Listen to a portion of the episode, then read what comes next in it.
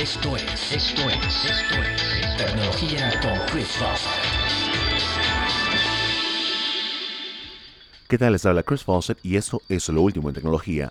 Hoy empezamos con noticias de Samsung ya que T-Mobile y ATT, dos de los principales carriers de Estados Unidos, han suspendido de manera oficial las ventas del Samsung Galaxy Note 7. Aquí estamos hablando no solamente de los que ya se sabía que tuvieron problemas, que son los Galaxy Note 7 de primera generación, sino también los de segunda generación que supuestamente fueron diseñados para resolver el problema de implosión de baterías que estaba teniendo el Note 7 de primera generación. Ahora, ya debido a que ha habido varias explosiones de esta nueva generación de equipos, estos carriers y varios otros retailers en Estados Unidos han tomado la decisión de no vender más el equipo.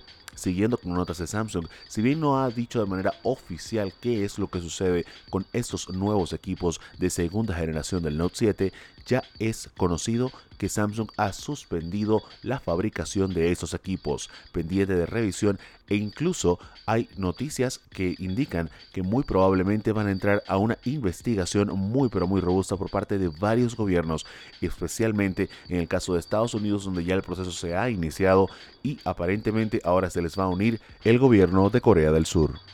También tenemos algo de noticias por parte de Google que ha indicado que en la versión número 55 de Chrome va a haber bastantes actualizaciones en cuanto a JavaScript que reducen significativamente el uso de memoria de este navegador.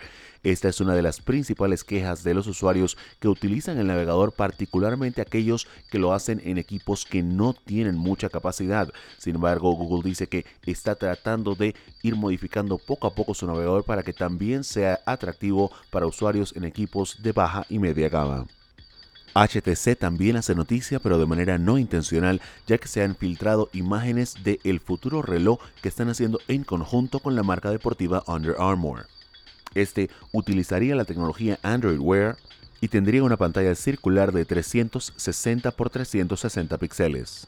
Según el blog de tecnología Android, este equipo estaría especialmente orientado por razones más que obvias a hacer el tracking de salud y de fitness de mejor manera que los otros equipos dentro de este rango de precios, ya que se estima que no sería un equipo que costara más de 150 dólares.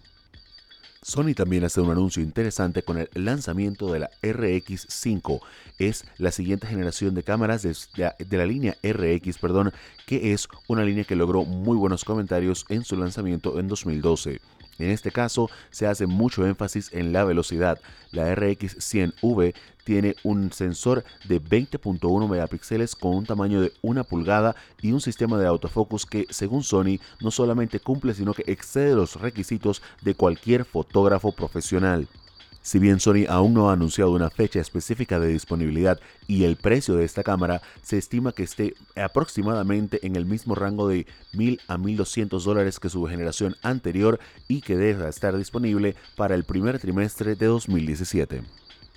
Ahora pasamos a noticias del fabricante de autos eléctricos estadounidense Tesla, que ha dicho en un, a través de un tuit de su fundador Elon Musk que el 17 de octubre va a tener un anuncio sumamente importante para la industria. Esto sería este viernes y aún no hay siquiera rumores en los blogs dedicados a ese tema de qué podría ser el lanzamiento de Tesla. Lo que sí se ha dicho es que fueron muy específicos en decir un producto y no un nuevo vehículo, así que podríamos ver a Tesla incursionando en un nuevo mercado.